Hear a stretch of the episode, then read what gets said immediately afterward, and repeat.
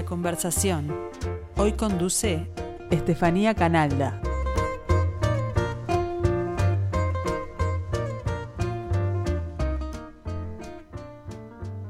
Muy buen mediodía, bienvenidos a la conversación, como todos los lunes dedicada a escritores y hoy para nosotros es un lunes muy especial porque volvimos a estudios después de varios meses de Zoom. Así que nuevamente se pueden comunicar a través del 091 525252. Por allí nos mandan sus mensajes de WhatsApp. Y recuerden seguir a Radio Mundo 1170 en Instagram y en Twitter. Bueno, hace un tiempo estaba mirando el, un programa de literatura uruguaya de la Facultad de Humanidades y allí en el punto referido a narrativas en el 2020, autobiografía, testimonio y crítica social aparecían Gonzalo Vaz, a quien ya hemos entrevistado, y aparecía también una autora que yo no conocía en ese momento, que es Virginia Anderson, con su primera novela Contrato Familiar, editada por Alter. Virginia, muchas gracias por estar acá. Muchas gracias a ti por la invitación, un gusto. ¿Te sentís identificada con ese rótulo, autobiografía, testimonio y crítica social? Este, sí, yo creo que le va bien, sí. Es, es autobiográfico, gran parte. Este, bueno, lo de crítica social no es algo, este, puede ser, puede ser que sí tenga algo de crítica, este, para quien lo lea, no, no directa, digamos, no, no, no directa, sino esa cosa que, bueno, que me parece que tiene la literatura, que es a través del relato se forma, digamos, el género, ¿no? De que si entra dentro de la crítica, ¿no? Este, creo que sí. No sé cuál era la tercera, era autobiográfica. Narrativas en el 2020, autobiografía, testimonio y crítica social. Bueno, capaz que la crítica social es más aparente crítica en lo de social, Gonzalo Vaz. claro. Ah, sí, Este, no, no lo leí, no lo leí. Porque transcurre Este, la crisis del 2012, bueno, tiene todo ese componente. Claro, quiero decirte que yo me enteré de esto a través este, de, de, bueno, de, de Manuel Carballa, de Alter, que me contó, que, este, que se lo habías contado tú, o sea, yo no, Sí, no, ir revisando los programas de no humanidades. tenía ni idea que estaba este, dentro de esa unidad este, con todos esos rótulos, ¿no? Claro, ahora hay profesores que se preocupan, ¿no? Por poner contemporáneos, lo cual está genial. Me parece genial, para mí fue un honor este, enterarme de eso, me encantó. ¿Qué se siente Ser una- objeto de estudio. Eso, ¿qué se siente ser objeto de estudio? Y no sé, me gustaría que me invitaran a una clase de repente para escucharlo, o, viste, sería difícil ir en- enganchar, de, ir de anónimo en el anonimato y encontrar justo el momento de que estén dando esa bolilla, pero bueno, es interesante, ¿no? O sea, Vamos a conocer un poco más sobre nuestra entrevistada. Nació un muy frío mediodía del 8 de agosto de 1974. Es docente de inglés, asistente de dirección audiovisual, escritora. Lo que más le gusta hacer es leer algunos de sus libros favoritos. Crimen y Castigo, Bartleby el escribiente, El guardián en el centeno, Dejen todo en mis manos, todos los cuentos de Carver, muchos cuentos de Alice Munro. Los últimos que ha leído y que la han dejado maravillada son Dinosaurios en otro planeta, de Daniel McLaughlin, Stoner, de John Williams y 2666 de Bolaño. Le gusta mucho el cine, una película que la marcó fue La Ciénaga de Lucrecia Martel, vio muchas películas de Fellini, de Casabetes y de Woody Allen que la fascinaron. Le gustan muchos géneros musicales, desde el rock, pasando por el folclore y el tango. Radiohead, The Beatles, el polaco Goyeneche, Charlie García, Spinetta, Cerati, Seu George, haciendo covers de David Bowie y un largo etcétera. Es madre de dos varones, Vicente de 14 y Serafín de 9. Actualmente está dando clases de literatura inglesa, terminando otra novela y desarrollando una serie. Virginia, ¿qué nos podés contar sobre esta serie y sobre esta novela?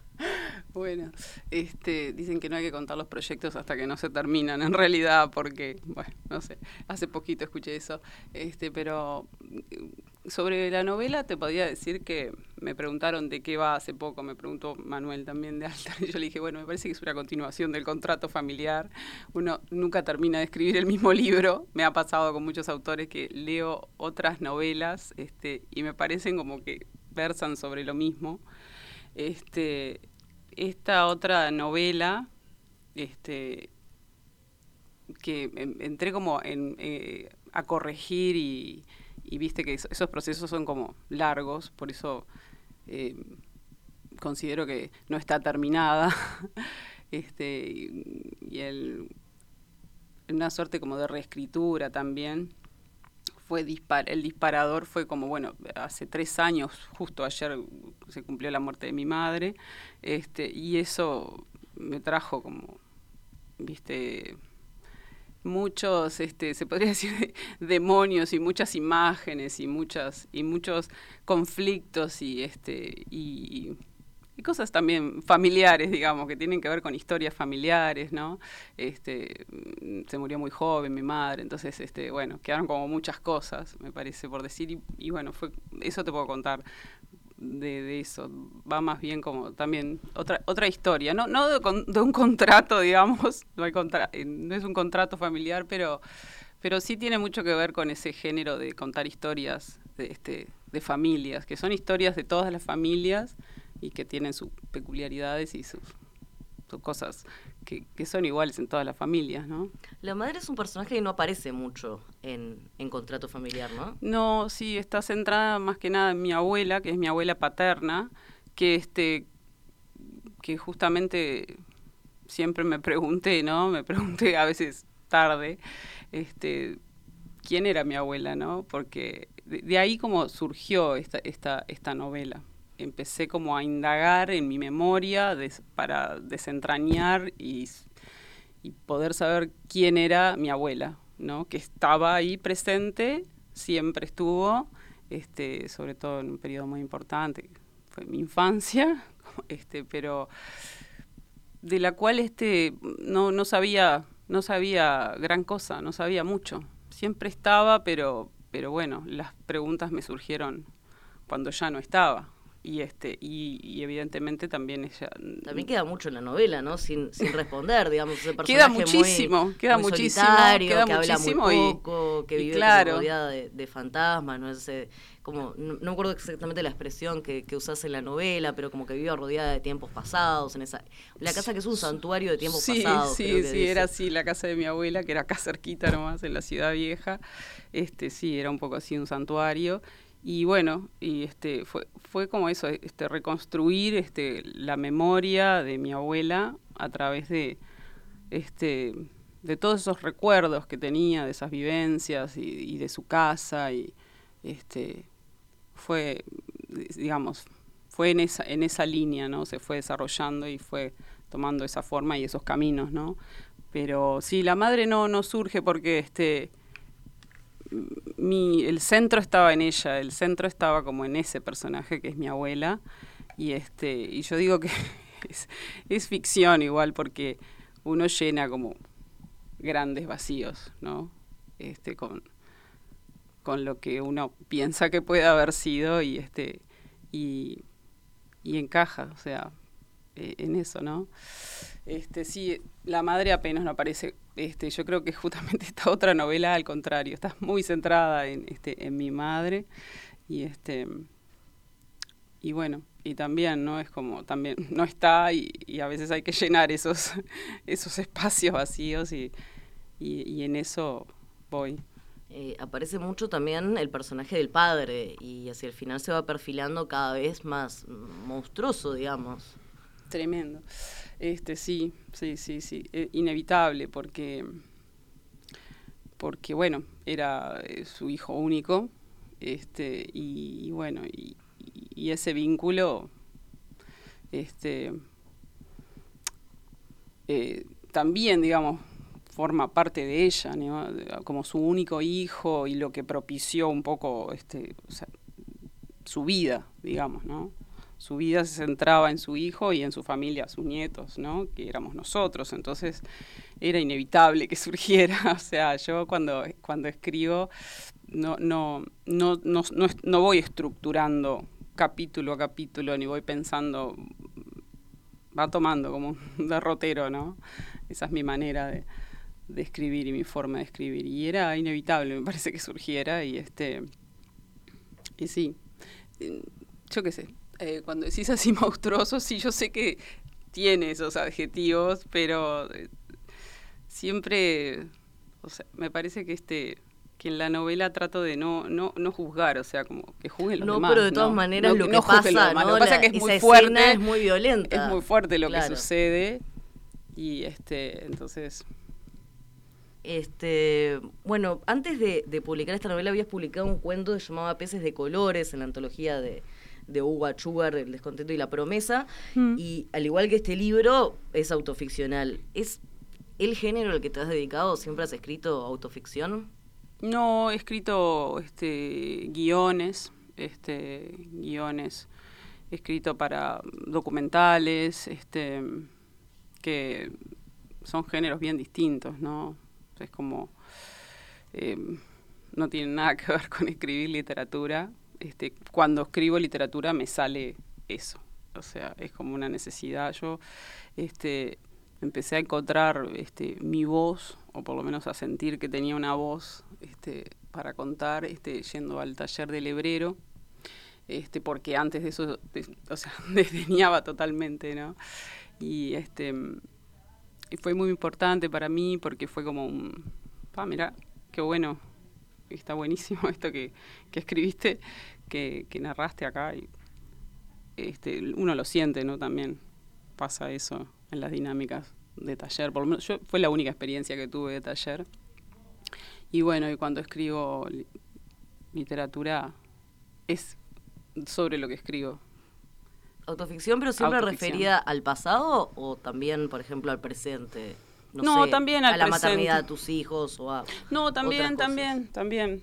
Tengo este justo este fin de semana pinto limpieza en casa y empecé a encontrar este cuadernos con escritos este y em, encontré muchas cosas de apuntes que hacía de cuando mis hijos eran muy chicos, sobre observaciones que hacía, sobre cosas cotidianas, este, ¿no? Y concretamente me acuerdo que agarré uno que me dio mucha gracia, que leí sobre mi hijo, que yo lo estaba llevando a la escuela disfrazado de abeja.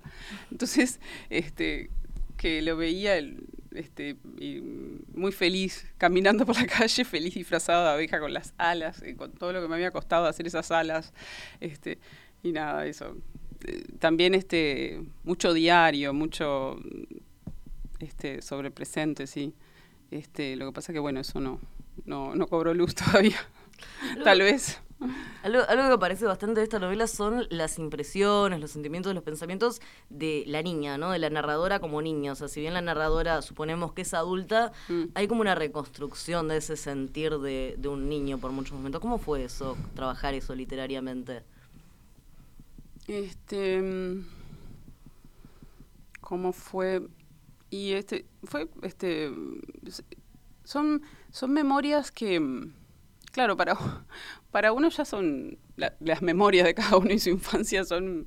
¿Cómo decir? Un terreno común, algo que uno ya ha transitado muchas veces esa memoria. Cualquier cosa te lo trae este, ¿no? al frente y lo, y lo, y lo este, ahora, escribirlas, eh, por momentos, eh, en algunas situaciones fue doloroso, fue, fue como volver a vivir este, esos sentimientos, pero a la vez este fue como catártico, ¿no? Fue como este, sacarlo, ¿no? Como terapéutico.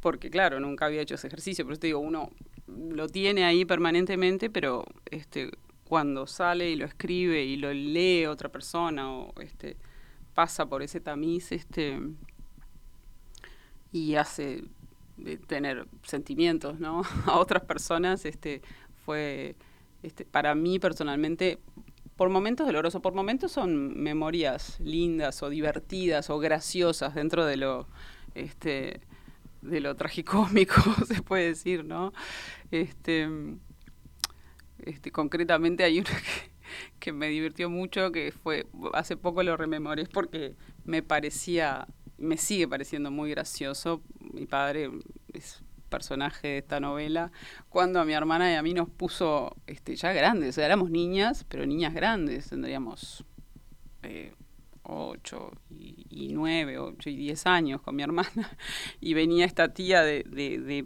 de, paseo y nos dijo, no, vos te vas a llamar así y vos te llamas así. Es una tradición judía. Es una tradición judía que él estaba rompiendo, este, y, se venía la tía, la tía.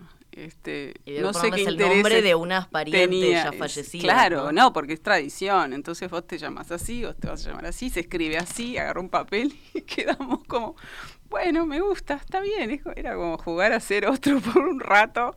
Este, pero bueno, esas cosas este, sucedieron y, las tenía mi padre, de verdad, este, así. Y eso hasta el día de hoy me sigue causando muchas gracias. La escritura fue como en estas ráfagas, porque el libro está es una narrativa fragmentaria, ¿no? Son escenas que van pintando a cada integrante de la familia en determinada en determinado momento, determinada anécdota y al final uno va eh, pudiendo reconstruir al personaje. Eh, ¿Esa escritura cómo fue? ¿Largaste todo de una o fuiste escribiendo de repente un capítulo, otro capítulo y después lo subiste? No, no, lo, fui escribiendo por capítulos, capítulo a capítulo. Este, y, a medida que, ya te digo, sin, sin una o sea, mm, con la rutina, ¿no? Yo necesito una rutina, me parece que si no hay rutina no hay escritura, no hay, no hay trabajo, ¿no? Y este, no, y arrancaba por, o sea, sí terminaba cada vez. O sea, un capítulo termina, otro capítulo, pero arrancaba como de repente por una imagen o, algo que me quedó sonando de la vez anterior, del capítulo anterior, este, y así como reenganchando, ¿no? Pero por eso a veces va y viene en el tiempo, ¿no? Este, pero creo que se... ¿Cuándo decidiste que era el punto final que habías terminado? Bueno, cuando me aburrí, que llegué acá, este, yo en ese momento estaba, compartíamos este oficina y escritorio con una gran amiga que es Inés, que es escritora, Inés Bortagaray, a la que le agradezco y le mando un beso, no sé si me está escuchando. Pero, Muy buena escritora. Divina. Sí, una gran amiga. Y este y, y estábamos este compartiendo y bueno, y entonces puse un punto final y dije, hasta que llegué, no sé si ese día estaba como con ánimos de otra, comenzar por otro lado, este, y me acuerdo que Inés me dijo, me parece que tenés que seguir un poquito, un poco más. Eso todavía, dije, bueno, está bien, te voy a escuchar. Y siguió, y siguió, y siguió un poco más, y siguió un poco más, y podría seguir, o sea. Por eso te digo que podría, esto que estoy escribiendo podría perfectamente llamarse Contrato Familiar 2, La Venganza, o El Reenganche, pero no. ¿Tiene un título? Eh, no.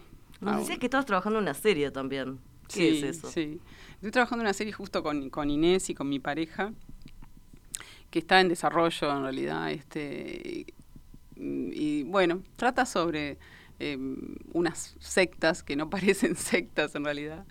Em, grupos de gente que unidos por determinados intereses toman rumbos este em, básicamente es eso es como una comunidad se trata sobre las peripecias y la vida en comunidad.